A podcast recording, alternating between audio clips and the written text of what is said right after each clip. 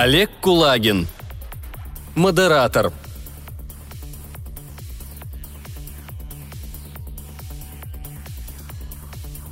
«Только не вздумайте поливать ее водой из-под крана. Точно засохнет», — сказал высокий брюнет. «Да, герань хлорку не переносит», — авторитетно подтвердил толстяк в бабочке. Здоровый детина в костюме попугайской расцветки смущенно поблагодарил. Беседа перешла на обработку семян. «Сделать ему замечание насчет костюма», — подумал Виталий Павлов, останавливаясь рядом с детиной. Выждал, наблюдая за восторженной квадратной физиономией новичка — а, ладно, присмотрится, сам поймет. Виталий перешел к следующему столику. Тем более, что здесь разгорелись нешуточные страсти. «А я вам говорю, что пластмассовые горшочки – дерьмо!» Подпрыгивал от возбуждения экспансивный низенький очкарик. «Зато легче и дешевле», – пожал плечами серьезный мужчина в черном свитере. «Дерьмо!» – рявкнул коротышка, ударяя кулаком по столу. «Дерьмо! И те, кто ими пользуется, тоже!» «Первое предупреждение», Холодновато спокойным тоном вмешался Павлов. Низенький очкарик притих. «Давайте уважать друг друга», — укоризненно вздохнул Виталий. «Они первые начали», — пробурчал коротышка, кивая на собеседников. «Они ни хрена не смыслят в горшочках». «Это не повод для оскорблений», — твердо оборвал Павлов и отвернулся. Если бы Виталий давно не знал очкарика, иногда приходится мягко толковать правила — Виталий двинулся дальше по залу, просторному и в этот час полупустому. Между одинаковыми столиками из черного дерева сновали официантки. Модельной внешности девицы в строго белоснежных фартуках разносили фрукты и соки. Алкоголь здесь был запрещен. Уже три года. Виталий приложил руку еще к кое-каким изменениям. Например, раньше каждое воскресенье официантки работали голыми. Это сильно отвлекало. Изменить установленный ритуал оказалось куда труднее, чем добиться отказа от алкоголя. Но Павлов настоял на своем. Подписчиков стало меньше, зато отсеялись случайные люди. Когда вместе собираются единомышленники, и не Ян достигают подлинного равновесия, и даже споры не нарушают этой гармонии. Мысль оборвалась, Виталий вздрогнул, резко повернулся. «Нет, это неслыханно!» Он стремительно двинулся через зал, щелкнул на ходу пальцами, и модераторский жезл сам скользнул в руку – Коротышка, только что получивший замечание, и длинноволосые из новичков вцепились друг в друга и катались по полу, опрокидывая стулья. «Я тебе покажу пластмассовые горшочки!» – хрипел коротышка. Остальные подписчики старались не обращать внимания на драку, но некоторые уже вставали с мест, подавая негромкие комментарии, словно у боксерского ринга. Безобразие. Нельзя было терять времени. Виталий в один миг оказался над драчунами. Обвиняющий взмахнул жезлом. «Нарушение правил. Делаю строгое замечание». Коротышка и длинноволосый притихли, ослабляя хватку, а Виталий чуть стукнул жезлом и того, и другого. На пиджаках у обоих проступили две красные метки. Длинноволосый оттолкнул противника и вскочил, отряхиваясь. «Я не виноват, он первый начал!» Напоминаю, что общение с модератором... Развели тут хренотень. Я имею право... Виталий вздохнул. Не любил он этого делать, но гармония — хрупкая штука. Рукоятка плюсомета сама прыгнула в ладонь. А длинноволосый вдруг метнулся в сторону. Расшвыривая всех с дороги, побежал к выходу. Кто-то засмеялся, но Виталий был серьезен. Он нажал спуск, и длинноволосый будто ударился о невидимую стену. Вело дернулся и застыл. Аккуратный красный круг проступил между лопаток нарушителя. Через миг бездыханное тело рухнуло на пол.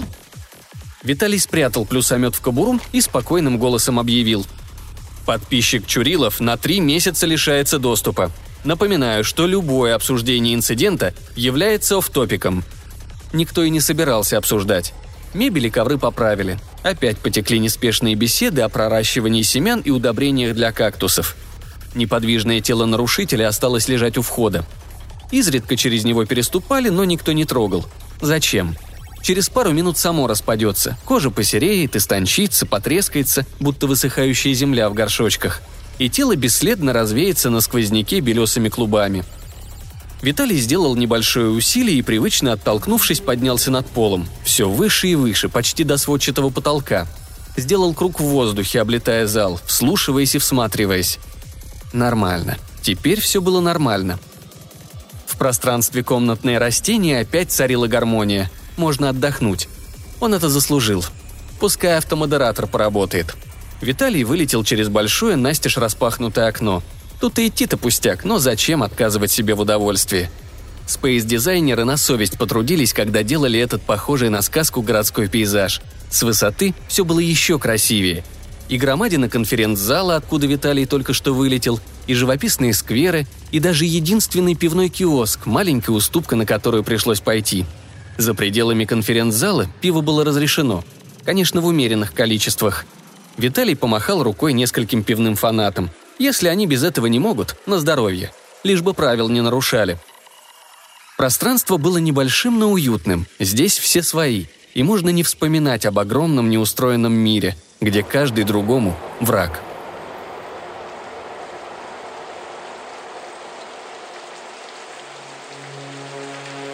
Найк Каляткин терпеть не мог сюрпризов, особенно в тихий послеобеденный час. Все сотрудники Дельткома знали это. И когда, откинувшись в удобном кресле, он выкуривал пару сигарет под тихое журчание музыки из квадрофонических колонок – Никто не смел его беспокоить. Телефон на столе пискнул приглушенно. Найк недовольно шевельнул бровью. Телефон взорвался истошной трелью. Каляткин нахмурился и потянулся к кнопке. Когда же он приучит не дергать шефа из-за любой мелочи? Экран включать не стал, только звук. «Да». «У нас ЧП», — выпалил Лазинский без предисловий. «А конкретнее?» «Оболочка 3000. Опять аномальная реакция». «Второй случай за последнюю неделю», – поморщился Найк. Вслух он холодно осведомился. «Ну и что? Сами не разберетесь? Скоро без начальства уже и задницу не подотрете». «Там проблемы, шеф, настоящие». Через пять минут Каляткин уже спускался по лестнице. Никого из сотрудников он с собой не пригласил, даже охранника не взял. Чем меньше людей будет знать, тем легче уладить дело. В руке у Найка был небольшой кейс. В кейсе – инъектор и упаковка адимина – если не хочешь завалить дело, не рассчитывай на кого-то. Сделай все сам. Он должен успеть.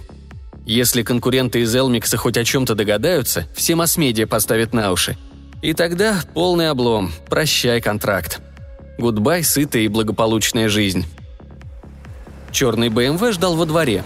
Найк заколебался, но все же решительно двинулся к метро. Центр города, час пик, не хватало еще застрять в пробке – с тех пор, как он стал директором Дельткома, Найк пользовался общественным транспортом крайне редко.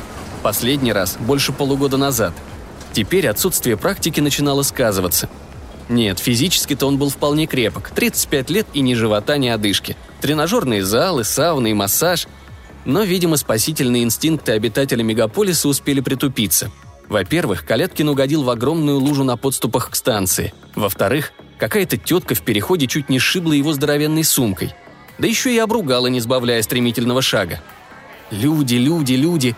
Их было слишком много. И хуже всего, ничто не отделяло Найка от этой торопливой, иногда веселой, но чаще агрессивно-угрюмой массы. Жалея, что рядом нет охранника, он едва втиснулся в вагон. Безропотно стерпел чувствительный толчок локтем. И пока ехал одну станцию, какой-то пенсионер не сводил с Найка тяжелого неприязненного взгляда. Это тоже пришлось терпеть. Выскочив из поезда, не оборачиваясь, Каляткин заспешил к эскалатору. Лишь оказавшись на поверхности, вырвавшись из толпы, перевел дух.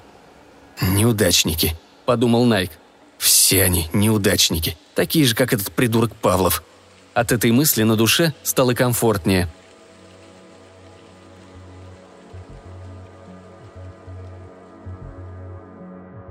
Спейс-дизайнеры – ребята с фантазией, в постоянном творческом поиске – Вечно что-то додумывают, добавляют.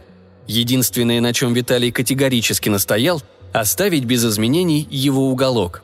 Пятиэтажный сталинский дом, такой же, как в большом мире. Темноватые парадные и стертые с детства знакомые ступени. Только никаких жильцов. Единственным обитателем был сам Виталий. Третий этаж. Он опустился на свой балкон и вошел в квартиру. Прикрыл дверь и заковылял в ванную на ходу, сбрасывая разношенные туфли – Открыл оба крана. Здесь всегда есть горячая вода. И холодная тоже. Мощные струи били в дно ванной. Виталий вышел на кухню и жадно осушил стакан апельсинового сока. Когда вернулся, вода уже лилась через край. Виталий содрал одежду и прыгнул в ванну, далеко расплескивая теплые брызги. Краны не стал закручивать. Мерный шум струй его успокаивал. И пусть по всей квартире хлюпает вода. Какая разница, соседей внизу нет – и стоит ему захотеть, комнаты станут прежними, без единой капли на полу. Да, тут он полный хозяин. Тут не бывает неожиданностей, и даже к одиночеству легко привыкнуть, ведь настоящий мыслитель всегда одиночка. Где-то там, в большом мире, сновали толпы, и люди гонялись за миражами, а здесь теплая вода смывала все тревоги. Виталий расслабился, закрыл глаза. Наверное, эти минуты лучшие в работе модератора. Чуть побаливала голова, но это ничего, скоро отпустит, уже отпускает. Какой-то звук нарушил его безмятежность. Виталий нехотя потянулся к кранам, перекрыл воду. Да, не показалось. Звук усилился. Кто-то отчаянно барабанил в двери квартиры. Что за чертовщина? Никто не имеет сюда доступа. Виталий встал, обмотался полотенцем и прошел к дверям. Открыл и вздрогнул от истошного вопля. «Вы нас заливаете!» Какая-то смутно знакомая женщина аж подпрыгивала от возмущения. «Только-только ремонт сделали!» Виталий терпеливо вздохнул. Он не был настроен для дурацких шуток. А женщина все не унималась. «Я полицию вызову!» Талантливые ребята эти спейс-дизайнеры, но иногда фантазия им изменяет. Вслух он рявкнул. «Нарушение правил. Строгое предупреждение!» И привычно замахнулся модераторским жезлом.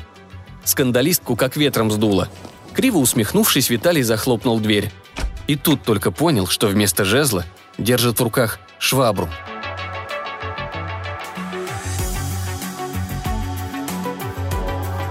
Найк Каляткин остановился во дворе и заглянул в планшет, сверяясь. «Да, это здесь». Но прежде чем подниматься, оценим состояние клиента. Найк всмотрелся в диаграмму мозговой активности и в сердцах сплюнул на асфальт. Показатели зашкаливает. Черт знает, что с ним творится. А клиент все еще активен. Хотя наночипом в его тупых мозгах давно полагалось вырубиться, чтобы навеять на своего обладателя крепкий и здоровый сон. Хреново. А ведь как все было просто – не надо никаких громоздких вирт-шлемов и вирт-костюмов. Пара инъекций генно-модифицированных бактерий, и человеческий мозг напрямую подключается к сети. Единственная техническая деталь – внешний модем, улавливающий и преобразующий электромагнитные импульсы. Так гениально просто. Но уже у второго испытателя аномальная реакция. И значит, все летит к черту. Иностранный партнер сворачивает финансирование, и фирма Дельтком накрывается большим медным тазом – ну уж нет. Найк со злостью растер плевок подошвой ботинка. Он не собирается отказываться от своего шанса из-за каких-то малохольных идиотов. Найк решительно двинулся к подъезду и замер, как вкопанный. Двое полицейских пересекли двор и вошли в тот самый подъезд. Черт, этого только не хватало. Каляткин облизал пересохшие губы. А может, случайное совпадение? Он осторожно приблизился, выждал секунду, набрал входной код – и, вслушиваясь, медленно начал подниматься лестницей. «Всю квартиру залил! Вот, гляньте!» Злой женский голос. «И еще палкой замахивался, урод!» «Спокойно, гражданочка, разберемся». Найк поправил галстук и неторопливым, уверенным шагом достиг площадки второго этажа. Дама в халате смерила Каляткина подозревающим взглядом и крикнула наверх. «Вы разберитесь, разберитесь, пожалуйста! Может, он наркоман!» В вопросе сквозила надежда. Каляткин поднялся еще на пару ступеней и увидел полицейских. Оба топтались у двери квартиры Павлова, вдавливая по очереди кнопку звонка. Безуспешно. А из-под двери медленно расползалась лужа. Не обманула соседка. Как не кстати, все не кстати. Найк прищурился мысленно матеря настырных гостей и пошел в банк «Звонок не работает», Мусора перестали штурмовать злосчастную дверь и как по команде обернулись в его сторону. «А вы кто?» – настороженно уточнил прапорщик. «Я? Родственник. Двоюродный брат». «Документики есть?» «Конечно, конечно». В паспорт Найка, как бы между прочим, была вложена визитка начальника ГУВД. Любопытная дама поднялась на несколько ступеней и вытаращилась рентгеновским взглядом, но ничего интересного рассмотреть не сумела. «Что-то случилось?» – вежливо уточнил Найк. «Еще бы!» – скривилась она. «Полюбуйтесь на мой потолок!» «Извините, ради бога, если бы я мог компенсировать...» «Да вы знаете, во сколько мне ремонт обошелся?» Найк протянул 300-долларовые бумажки. Зрачки у женщины расширились, но купюры она взяла, повертела в руках и торопливо сунула в карман халата. Полицейский проводил деньги ревнивым взглядом. «Это только моральные издержки», — добавил Найк. Когда придут ремонтники, мы все оплатим».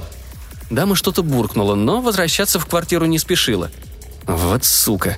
Найк улыбнулся. «Ну что, прапорщик, инцидент исчерпан?» Забирая паспорт, он незаметно вложил в полицейскую ладонь две зеленые бумажки. Деньги-то, конечно, взял, но объявил. «Надеюсь побеседовать с вашим братом в целях профилактики». «Жадная скотина», — со злостью подумал Каляткин. Все еще улыбаясь, он неопределенно дернул плечами. «Что-то не так?» – насупился полицейский. «Нет, нормально». И с решимостью обреченного Найк забарабанил в дверь костяшками пальцев. В ту минуту он даже не вспомнил, что у него есть ключ. «Опять!» – вздохнул Виталий. «Сегодня явно тяжелый день». Павлов отбросил мокрое полотенце и торопливо натянул тренировочные штаны. Открыл. Их было трое. Знакомая фигура в дорогом костюме и двое в полицейской форме. «Здравствуй, Виталя». «Найк, что ты здесь делаешь? Это служебная часть пространства». «О чем ты говоришь, дурачок?» – сквозь зубы процедил Каляткин. «Тебя еще час назад отключили от сети. Вырубили нафиг твою нарисованную песочницу». «Несанкционированный доступ – серьезное нарушение». «Ты давно в реальности, идиот», Полицейские с интересом наблюдали за беседой. Найк обернулся и пояснил. «Парень много работает». «Немедленно покиньте пространство!» «Сейчас сделаем укольчик, Виталий, и тебе станет легче». Калеткин открыл кейс, зыркнул на ментов. «Помогите, а?» Прапорщик и сержант нерешительно переглянулись. Это явно уже стоило больше двухсот баксов. «За мной не заржавеет», – успокоил Найк. А Виталия вдруг осенило – Никакой это не Каляткин, это ж типичная хакерская атака. Он даже слегка отступил, рассматривая гостей. Типичные отморозки. «Нет, ребята, изгадить пространство я вам не дам». «В психушку захотел?» – оскалился Найк. «Очнись, неудачник, здесь не виртуальщина. Здесь ты никто». «Я модератор». Идиот с перегоревшими мозгами. «Да помогите же!» Полицейские шагнули ближе, а Павла вдруг разглядел, что у каждого из них в кобуре плюсомет. Неслыханная наглость. «Нарушение правил! Пункты 4, 8!» – хрипло объявил он. «Расслабься, Виталя», – мягко сказал Каляткин, поднимая инъектор. «Расслабься, и все будет...» Слово застряло у Найка в глотке, а мусора шарахнулись в стороны – потому что Павлов взлетел над их головами, и два плюсомета типа Макаров с хрустом вырвались из полицейских кабур. Сами прыгнули в руки Виталия. Красные метки получились не очень аккуратными. Женщина в халате визжала и отключилась не сразу. А за фальшивым Каляткиным пришлось гнаться до первого этажа. И все-таки Виталий справился.